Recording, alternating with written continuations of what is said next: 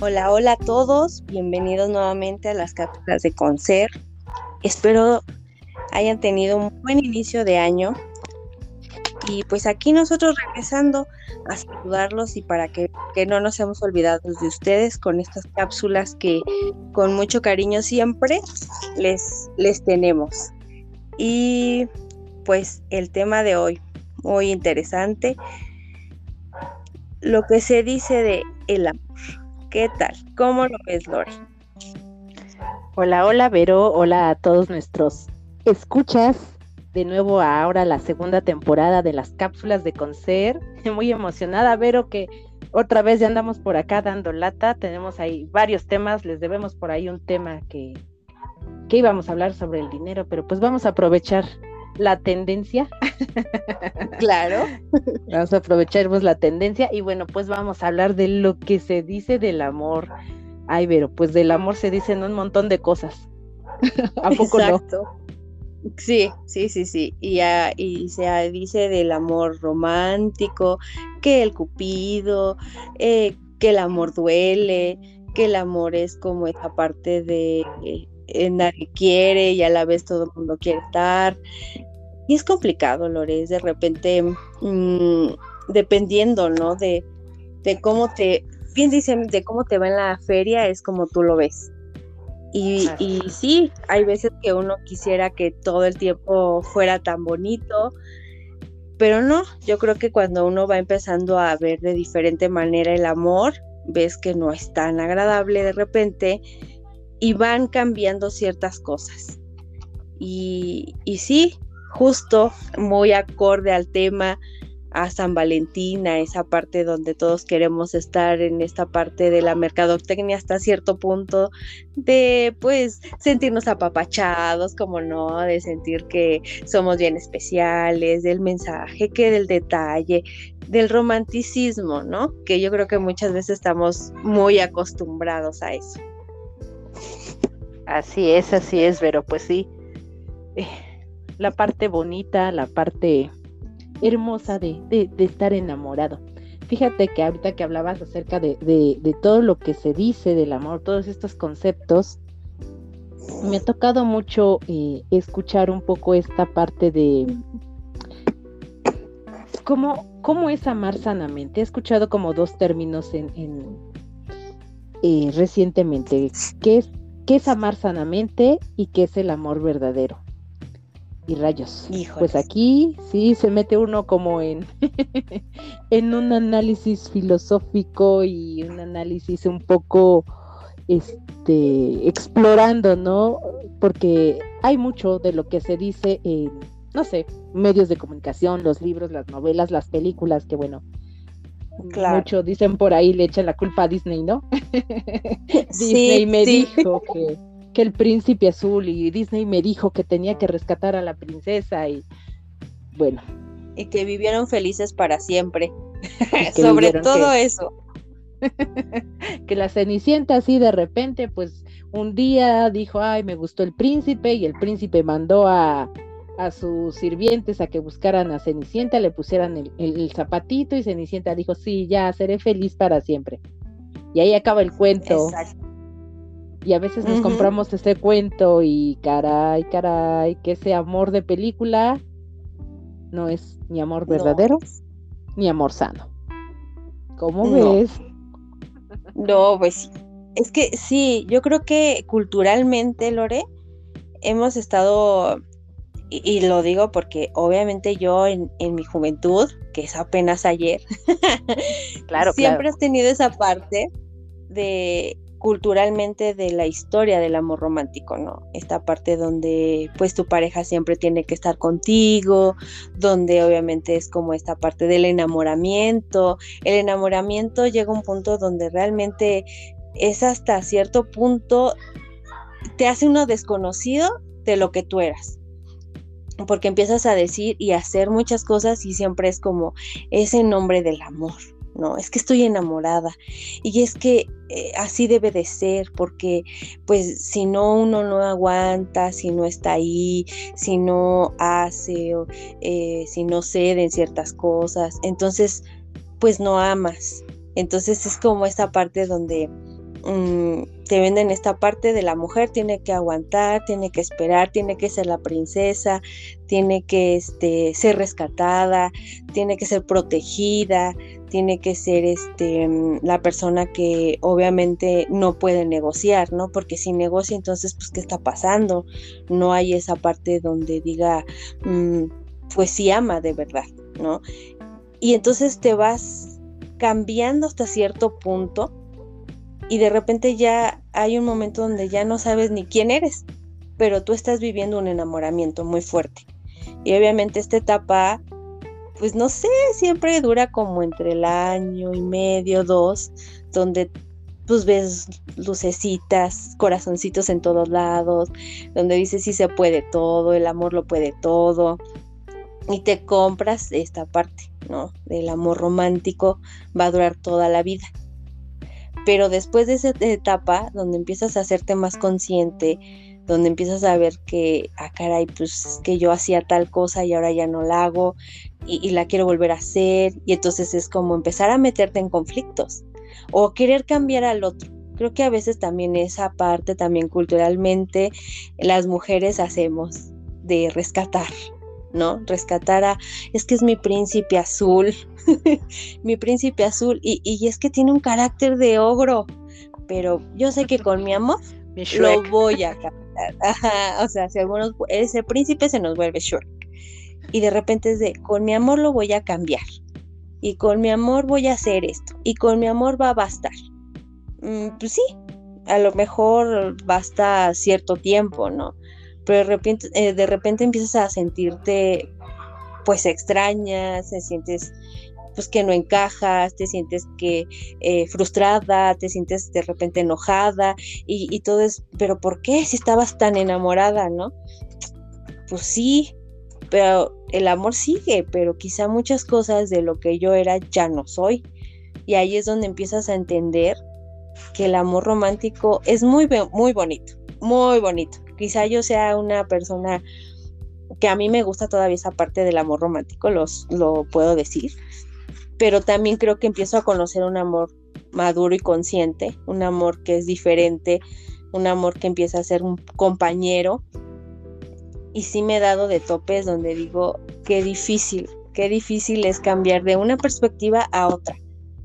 Porque yo viví toda mi vida con esa parte de las muñecas y de, ay, las caricaturas de esos, de esos enamoramientos bonitos. O sea, sí, sí, Disney sí nos desgració mucho. Ah, no, no es que nos desgració, sí nos hizo esta imagen de, muy romántico, de del vivieron para siempre. Y hasta ahí te quedabas con esa imagen de sí, todo es hermoso porque están juntos pero nunca dijeron, eh, bueno, el convivir juntos, el estar juntos después de cierto momento, empieza a conocer al otro, empieza a conocer los caracteres de diferentes que son, pues que a veces chocan, porque obviamente su cultura o su manera de pensar de él no es la misma que la mía, y entonces es de la suposición, como tú muchas veces lo, lo has dicho, él supone que yo supongo que, que sí lo quiero, ¿no?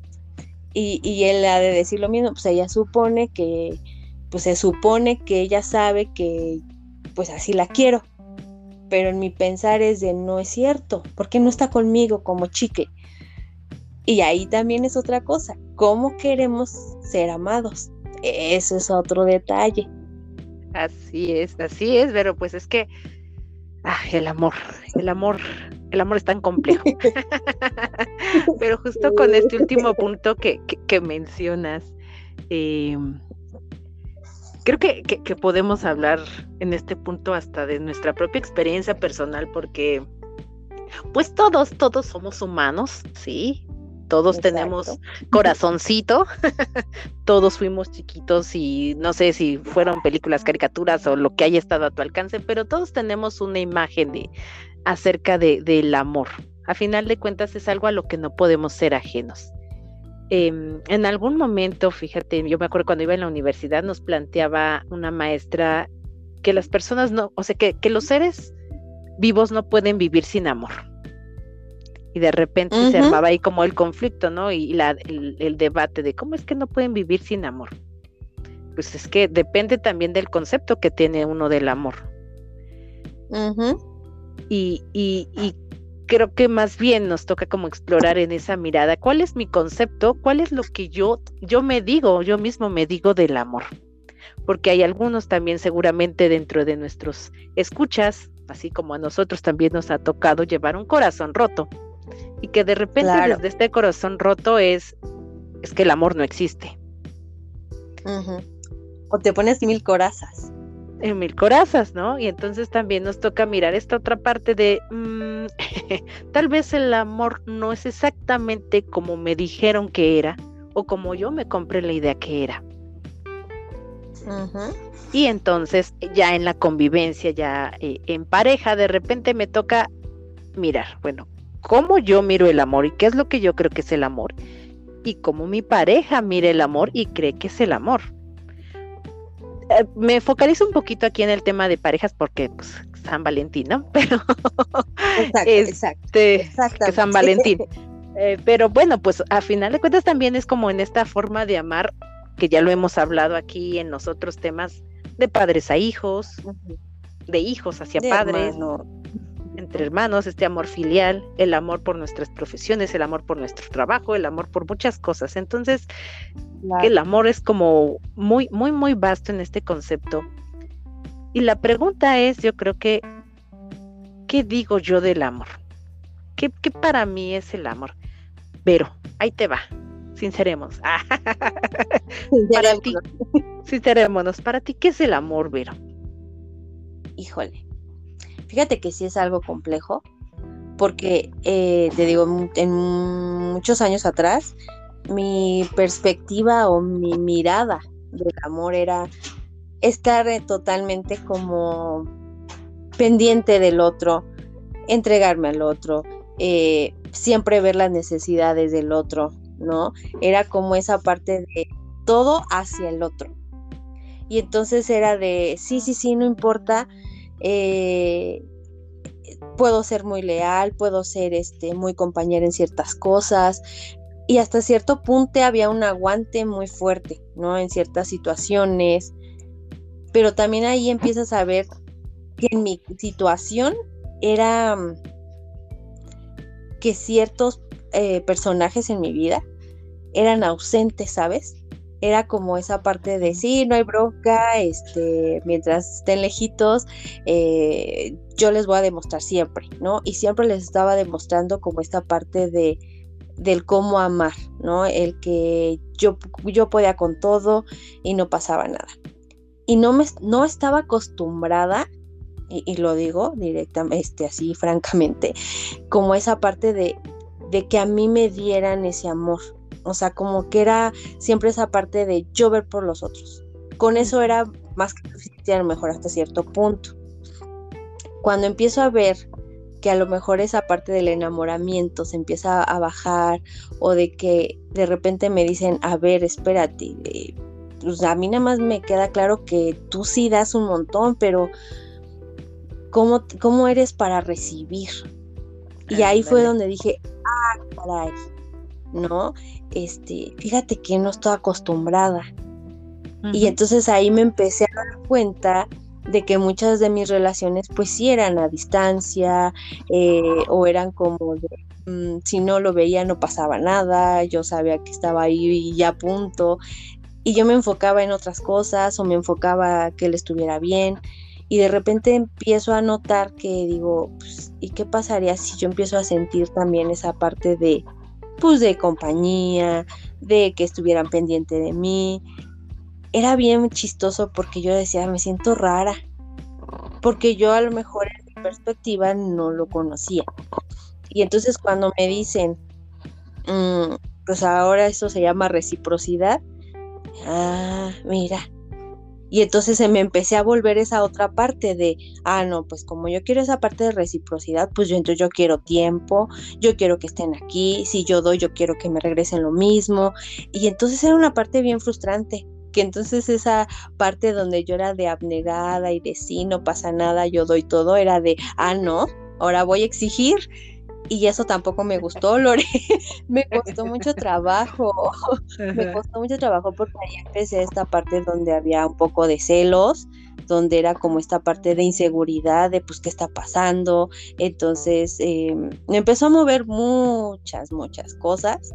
Y entonces empecé a ver que, que el amor sí era muy complejo.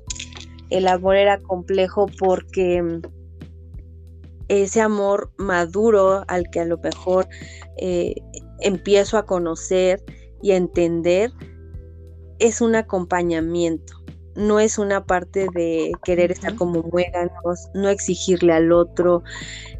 Y es bien complicado porque en un momento dado era de es que yo quiero este que me quiera así, ¿no? Pero después entiendes donde dices, pues es que su manera de querer no es como tú quieres que quiera. Y entonces era de y ahí donde entra la reciprocidad entonces, ¿no? Y entonces más bien es, empieza a haber una flexibilidad, que ese es otro punto. empiezo a ver que a lo mejor eh, su tiempo, su manera de estar conmigo es distinto. Empiezo a ver que su historia, pues es diferente empieza a ver que su manera de, dar amor, de dar atención, de dar tiempo, de dar cariño, de estar conmigo es totalmente diferente. Y entonces ahí me movió todo el piso.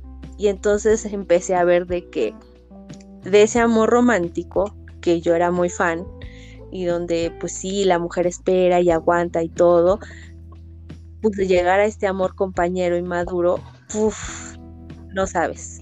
Mi niña berrinchera muchas veces me hizo berrinche, me hizo chillar y, me hizo entender que, que tampoco puedo cambiar a otra persona que trae su historia. Y que entonces es empezar a ver, empezar a ver cómo quiere el otro, respetar cómo es el otro y empezar a ver que cada uno es distinto pero que podemos estar juntos, acoplándonos y llegando a acuerdos hasta de tiempos, de espacios, de fechas, de detalles, de todo para poder hacerlo, ¿no? Y es como empezar a ver que yo siento y siempre he visto y, creo que sí lo confirmo, hay tres pilares, ¿no? Que es como esta parte, la filial, el, cariño, la el compañerismo, eh, la parte del respeto, el estar ahí, el respetar como es el otro. Y el otro es como la pasión, el agape, donde dice, sí, hay chispas en todo esto. Para mí esto quizá empieza a ser el, el amor ahora, ¿no? En en este tiempo de mi vida, para mí ahorita eso es el amor, llevar un acompañamiento y empezar a respetar cómo quiere el otro, no cómo quiero que me quiera. Sí, ciertas cosas, obviamente, estoy poniendo esta parte de, bueno, sí me gusta hacer cosas, si no se puede, bueno, vamos a negociar, pero no imponiendo. Creo que eso, eso sí me costó mucho entenderlo. Wow, Vero. Pues lecciones que nos pone la vida a través del amor, ¿no? sí, muy difícil. Fíjate que, retomando lo, lo, que tú mencionas, creo que la parte que a veces nos toca, no sé si el primer paso, no la más difícil porque hay muchas etapas, pero el primero yo creo que pondría en esta parte de renunciar, justo lo que decías, renunciar a cambiar al otro. Porque de repente, eh, y esto lo he visto como más en la parte de la ruptura, a manera de experiencia personal y a la manera de, lo que nos ha tocado en, en las situaciones que nos toca mirar día con día, es que armamos un, una, este, pues una idealización, un personaje de la persona, ¿no? Claro. Y le ponemos los atributos y yo veo todo eso y de repente justo en la parte del rompimiento, lo que nos duele es eso, más que la persona, es como todo lo que yo construí que supuse que tenía que ser. Sí. Y entonces creo que ahí es como el primer principio, ¿no? El, el renuncio a querer cambiar al otro. ¿Para qué? Para que entonces pueda mirarlo realmente con su historia y su contexto. Muy bien lo dices, Vero. es, es bien curioso porque creo que todos vamos por la vida mirando desde nuestros lentecitos, desde nuestros anteojos que nos tocan la vida, desde mi historia familiar, desde mi sistema familiar, desde mis experiencias de vida y desde ahí reacciono yo. Y desde ahí miro al mundo. Pero pues no soy el único, ni todos son yo. Y mi pareja o el otro viene también con sus propios lentes de cómo mira el mundo, sus propios lentes de cómo mira las cosas, ¿no? Y él se comunica desde ese lenguaje, el otro se comunica desde ese lenguaje y yo me comunico que yo conozco. Vamos a tomar incluso ahí desde nuestra primera referencia. Yo conozco el amor desde lo primero que vi con la primer pareja que conocí, mis padres. Exactamente. Y aquí, y aquí me van a salir a decir, y están en su justo derecho, ¿y qué pasa si papá no está? ¿Y qué pasa si mamá no está? ¿Y qué pasa si no estuvieron? Eso ya es información. Y ya me va dando a mí, me va dando a mí un concepto de lo que yo voy a generar de las relaciones y el amor. Entonces, sí, papá y mamá de nuevo, los traigo. Son nuestra base. Y sí, o sea, en, mi experiencia, por ejemplo, tuve un papá ausente. Entonces yo creo que muchas de mis relaciones eran por lo mismo. O sea, era e, esa parte de prefiero al hombre ausente, ¿sabes? Es como como no sé cómo convivir exactamente o no sé cómo no sabía cómo recibir ese amor de, esa primer persona en mi vida, entonces era lo más fácil para mí, lo más conocido era que la persona estuviera ausente. Así Y era como mi, mi, ahora sí que mi guion y mi historia repitiéndola. Y entonces cuando me caso y todo y que mi pareja es muy presente, pues era raro, era de, ah, caray, ¿no? Y, y entonces es de cómo aceptar nuevamente, pues te digo, yo creo que trabajé mucho el cómo aceptar y el cómo recibir que una persona me quisiera. Porque ya no era ausente, ya no es ausente, está presente. Entonces era de, ¡Ah! ¿y aquí cómo le hago?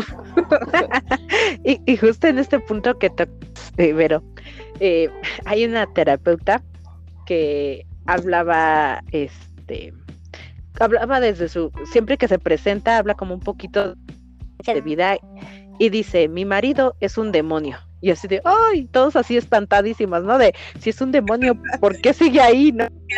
Y ¿qué, ¿qué, está haciendo ahí? Este, y cómo es terapeuta, ¿no? Ya sabes, los juicios, porque nos encantan. Se encantan los juicios. Y ella mencionaba esta parte, que su pareja era un demonio, porque justo era todo lo contrario a lo que ella conocía de su sistema. En mi sistema somos súper, este, eh, gritones, enojones, nos peleamos, peleoneros, y él es súper pasivo, tranquilo.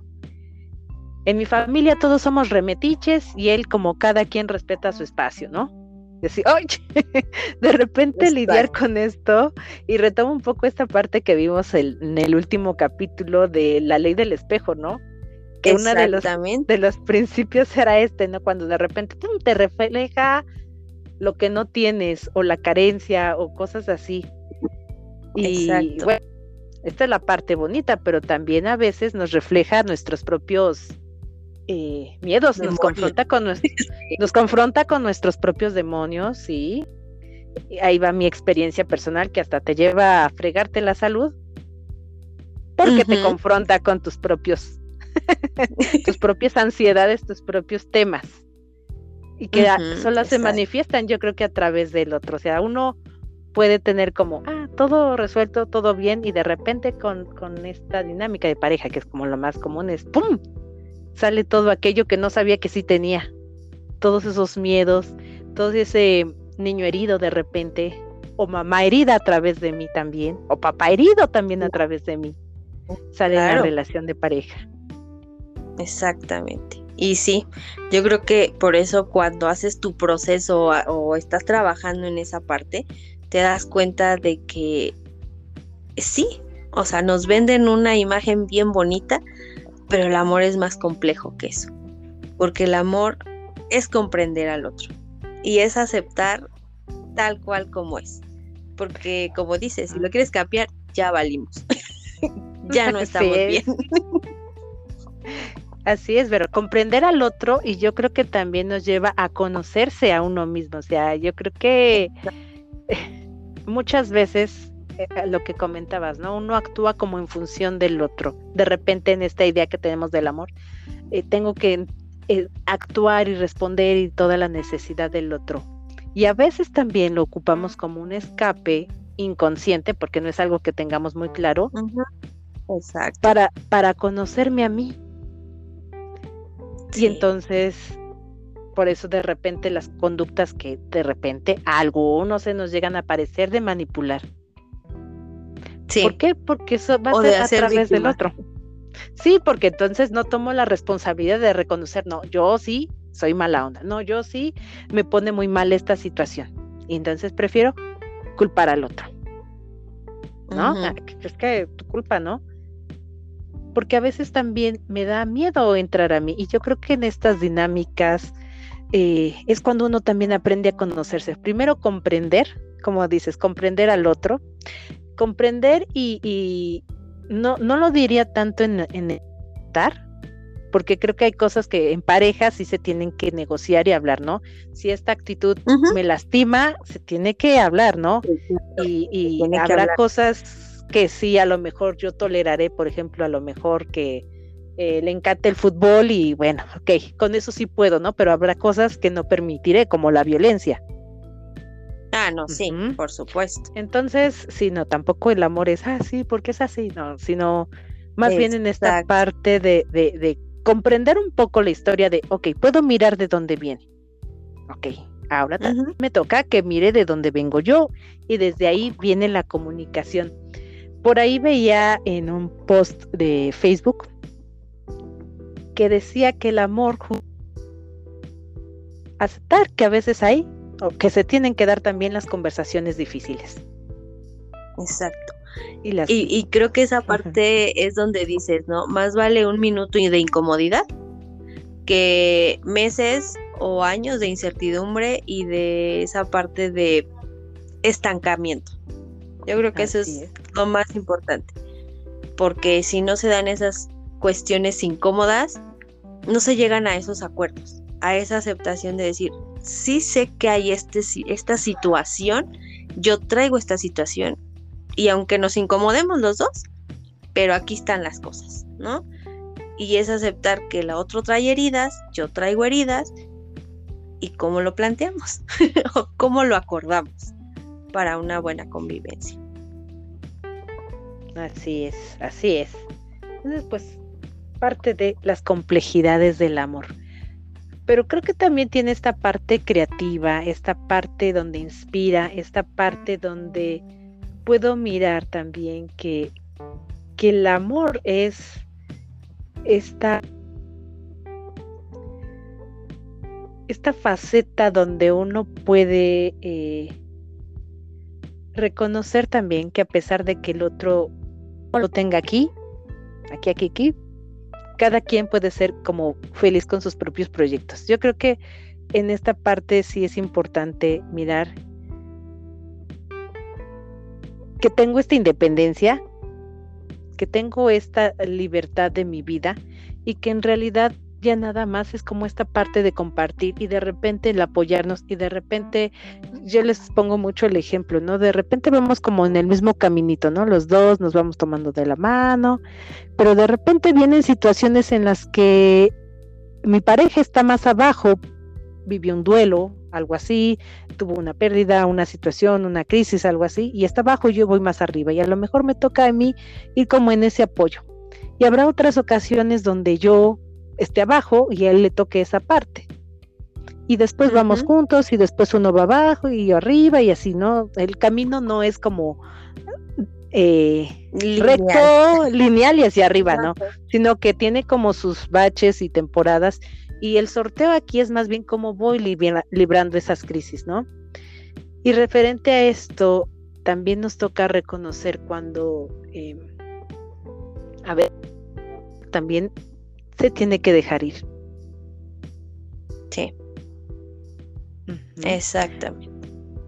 Hay que reconocer donde ya no hay Sí, donde ya es de necesito soltar porque aquí ya duele igual este o no esté, entonces es como pues creo que ya no hay no hay esa parte del amor, del respeto, de, como decías, ahí ya no tienes por qué estar aceptando también, porque ahí ya se vuelve un poco de violencia.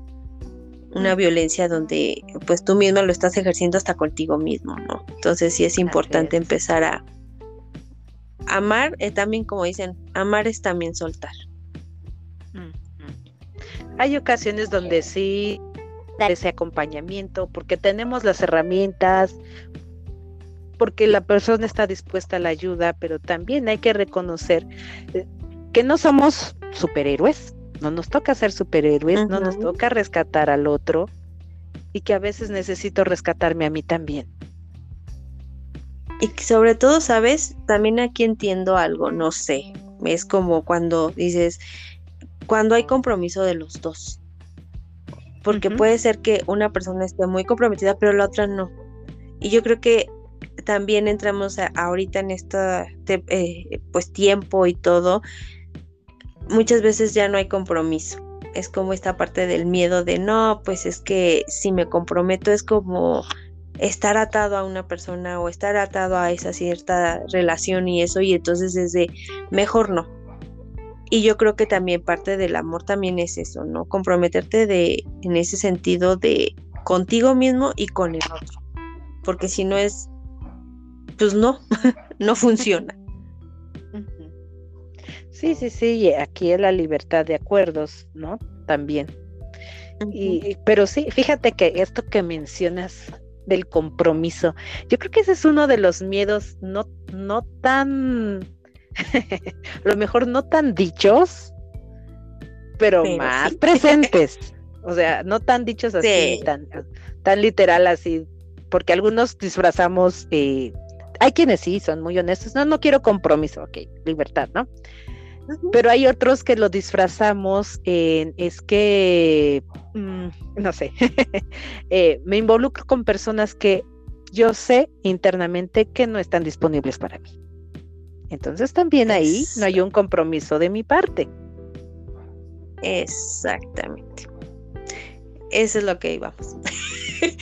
si uno no tiene ese espacio y esa disponibilidad, en algún podcast también lo hablamos. Ah, uno tiene que, estar con esa disponibilidad, ¿no? Y entonces ese compromiso contigo de decir, es que quiero una pareja, pues sí, pero no tienes ese compromiso para dar el tiempo para la pareja o dar el espacio para la pareja. Entonces, o sea, no hay un compromiso.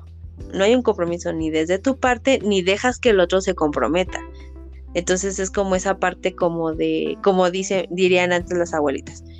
Se queda, una persona no se debe de quedar en la puerta, porque ni deja entrar, ni cierra, ¿no? Ni entra ni sale. Entonces, que se ahueque. Ahora sí que para que se cierre o se abre esa puerta. Es lo mismo, creo que con el compromiso y con la disponibilidad de uno mismo. Porque si uno no tiene esa parte de disponibilidad, pues así quiere entrar el otro, tú tampoco lo vas a dejar. Y fíjate que al respecto quiero tocar un... Son muchos factores los que de repente no nos llevan a estar disponibles. Eh, pero es que estar disponible y comprometerse implica renuncias, Vero. Claro. Renuncias que nos cuestan, ¿no? Una renuncia comúnmente usada es la libertad. Yo pongo todavía en tela de juicio si realmente se trata de la libertad.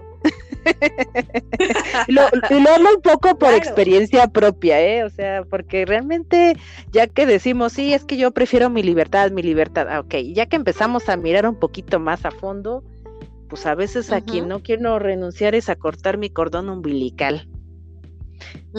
Y, ups. Exacto. ¿No? Porque si, si yo me voy, si yo estoy disponible para una pareja, entonces, ¿quién va a cuidar a papá. Ya lo hablábamos desde las hijas de mamá de, y papá, los hijos de papá, las hijas de mamá, y hijas de papá, hijos de mamá.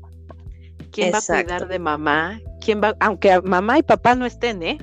Aunque ya Diosito los tenga en su santa gloria, aún así, hay lealtades familiares ahí. ¿Quién va a cuidar esto? ¿Quién va a hacerse cargo de? Y entonces le pongo el nombre de libertad. Exactamente. Y, en el amor nos toca esta parte de mirar. Yo creo que el amor es confrontante, no es bonito, es, es, es, rudo. Porque nos confronta. Yo también. Yo también siento que es eso. Es muy rudo. Te, te hace ver lo que eres realmente. Te confronta así de, a ver, a ver, ¿a dónde vas? ¿O qué quieres? no, le pongas florecitas porque no, va, las vas a encontrar. no. Exacto, entonces sí, sí, sí, nos pone como estas confrontaciones, ¿no? Y ahí es donde nos toca mirar y, y, reconocer realmente, comprometerme y hacerme responsable de lo que me corresponde a mí. ¿Qué me está dando? ¿Qué me está... Eh, muchas veces pasa, ¿no? Es que eh, yo quiero este... Eh, alguien, una pareja que me admire, que, que yo sea su, su inspiración, no sé qué. Ok, háblame. ¿Qué tanto tú eres tu inspiración para ti mismo o para ti misma? ¿Qué tanto tú te hablas con ese amor? Y yo creo que es que el amor, pero regresando un poco a la parte del amor sano, pues yo creo que todos amamos. Sanamente o insanamente todos amamos. Todos amamos, porque todos es lo que nos enseñan. Exactamente, ¿no? Es parte de nuestra vida, tenemos que amar algo, pues si no, ¿qué motivos tenemos también para seguir, no? Exacto. Y entonces en esta parte de, de, de, nuestro amor y que nos toca ir cuidando, pues eh, nos toca también ir hablando del amor propio. Yo creo que es primordial esto.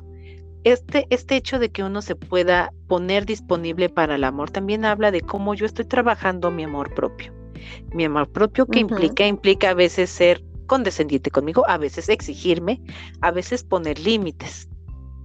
Y a veces también me toca reconocer lo que sí me toca a mí, por ejemplo, lo que decías hace rato del recibir. ¿Cuántas veces yo también me detengo a recibir un halago? Un detalle. Un detalle. A lo mejor es, no, no, no, no, no. Y vienen ahí un montón de temas de por qué no nos ponemos o por qué no podemos recibir o por qué me desvalorizo o por qué esto. Pero creo que ese es el segundo paso. Primero, ahí va el, punto que decimos, ¿no? Renunciar a querer cambiar el otro y reconociendo que cada uno tiene su historia. ¿no? Segundo, en este amor propio, reconocerme a mí, pues qué onda conmigo, ¿no? ¿Cuáles sí son mis temas y lo que me toca a mí trabajar? Exacto. Porque también ahí va a estar lo que yo sí puedo compartir en una pareja, lo que, ok, puedo tolerar y lo que no puedo permitir. Ajá. Eso es lo que más cuesta trabajo de repente, porque es como empezar a cuestionarte muchas cosas y empezar a trabajar donde no te quieres enfrentar a ese dolor. Y no es porque el otro te lo haga, es porque realmente sabes que dentro de ti hay muchas cosas que es como decir, ¿para qué abro la cajita? Sí, ya sé. Pero el abrir esa cajita es de, híjole, tengo que sacar todo esto porque todo esto me lastima, porque todo eso sé que no permite que yo sea tranquila conmigo, que sea compasiva conmigo, que me ame a mí, que, que me trate con ternura. Entonces, si yo misma no me lo doy o no lo hago, pues es bien complicado que se lo permita al otro. Entonces, sí es doloroso. Yo siento que muchas veces por eso es más fácil y más sencillo criticarse, em, exigirse, que de repente tratarse con ese amor o esa parte de cariño a uno mismo. Entonces sí, el trabajar el amor propio cuesta y duele, pero es muy, muy importante. Así es, Vero. Y fíjate que ahorita recordaba este una historia, la historia de, de los corazones. Esta donde habla de, de, los dos corazones, ¿no? Como uno de repente, eh, pues nace, nace con, con como todo puro, inocente, así bonito. y, y, de repente dentro de nuestro sistema empezamos a tener ciertas heridas, ¿no? Y cuando nos llega otro corazón, ahí me desbordo, ¿no? Y quiero sanar todo, y quiero, quiero entregar todo lo que tengo, todo lo que soy. Pero ese otro corazón que llega a mí de repente viene con sus propios temas y sus propias heridas y a veces algo lastimado. Y entonces como yo no quiero volver a ser lastimado, me protejo, me pongo mis corazas y ya difícilmente dejo entrar. Hasta que de repente me doy cuenta o empiezo a percibir que, bueno, hay que soltar un poquito idealizo que no va a haber un este amor inocente y puro como yo había y entonces eso me deprime a veces y luego de pues ya así es la vida y no sé, hasta que puedo ver y encontrarme con otro corazón que es consciente de que está herido, así como yo estoy adquiriendo conciencia de mis heridas. Y a partir de ahí es donde nos acompañamos. Y desde aquí desmitificamos todo de, de, de la mujer virginal, lo voy a poner así, la mujer virginal y pura, la santa y el príncipe azul. Exactamente. Cada uno trae sus heridas, cada uno trae sus temas, cada uno trae todo lo que le toca trabajar y bueno, a veces el trabajo de sanación personal ni siquiera es sanación, más bien es como de de irse reencontrando, reconciliando, integrando pues nos puede llevar toda la vida, o sea, siempre vamos aprendiendo y siempre vamos a tener temas, pero yo creo que hay que hacerlo o, lo que es importante aquí es como ser consciente de eso que me toca trabajar a mí. Soy consciente de lo que le me toca a mí y mi pareja es consciente de lo que le toca a él y de ahí podemos armar este acompañamiento. No me toca resolverte, no me va a tocar que tú me resuelvas pero puedo mirar muchas veces desde dónde lo harás tú, desde dónde lo haré yo, desde dónde reaccionamos y nos vamos acompañando. Y eso yo creo, lo que estoy descubriendo, eso es el amor. Exactamente. Muy bonita tu reflexión. Ah, bonito. Sí. Hasta yo me conmoví. No, Lore, qué bonito. Pero sí, creo que sí, es, es esa parte de empezar a mirar diferente, ¿no? De empezar a dejar el romanticismo de un lado. Es muy bonito, no lo negamos, pero creo que también es, es bonito también el empezar a conocer ese amor romántico, eh, romántico desde este punto sano, eh, consciente, donde dices, nos acompañamos, sé tus heridas, sé mis heridas, pero ahí vamos. No me vienes a resolver, no me vienes a, a dar, pero sí es como ciertas cosas donde cada quien comparte, cada quien camina, cada quien va y da. Y yo creo que aquí hay una frase que me encanta de este autor de Walter Rizzo, donde dice, el amor es de ida y vuelta. Te amo, pero también me amo. Y a mí me encanta, yo creo que esa frase para mí me, ha hecho mucho ruido durante mis procesos porque justo es eso. Es decir, sí, sí estoy amando, pero a ver, a ver, Recuerda, Vero, también va para ti. ¿Cómo te amas? ¿Qué estás haciendo para ti? Y sí, o sea, un proceso no dura tres meses, sino mucho tiempo. Yo ya llevo bastantes años, pero ahí vamos. Y yo creo que, te digo, en mi, mi perspectiva del nuevo conocimiento, del nuevo amor compañero y sano, pues es eso, es de ida y vuelta. Amo a mi pareja, pero también me amo yo. Y entonces en ah. ese amor es respeto, acompañamiento, tiempo, detalles, ¿no? E, e, esa parte que, que son distintas, o sea, los detalles ya son diferentes, ¿no? Y más en mi caso, pues es hasta agrégale más esa parte de compañerismo, de ser papás, pues híjole, aumentale ahí otra.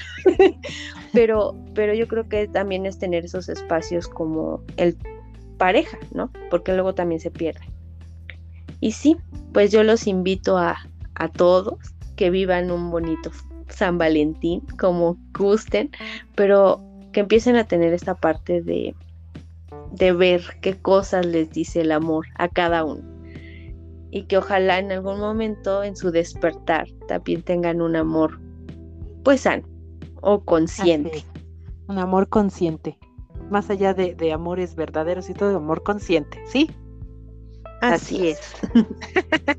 Muy bien, Vero. Ay, qué tema tan bonito. ¿Ya ven? Bueno, pues a todos un abrazote. sí. Entonces un abrazote, que pasen un hermoso, feliz día de San Valentín. Bueno, esperemos que ya lo hayan pasado porque ahora que escuchan el programa ya pasó.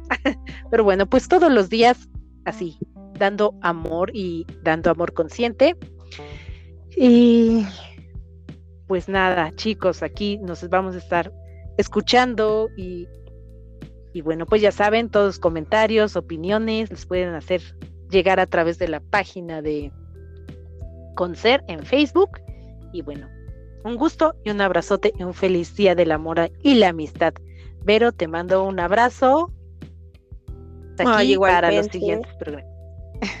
gracias, gracias. Cuídense mucho y linda semana para todos. Hasta luego. Nos vemos en cápsulas de Concer, segunda temporada. Bye. Bye.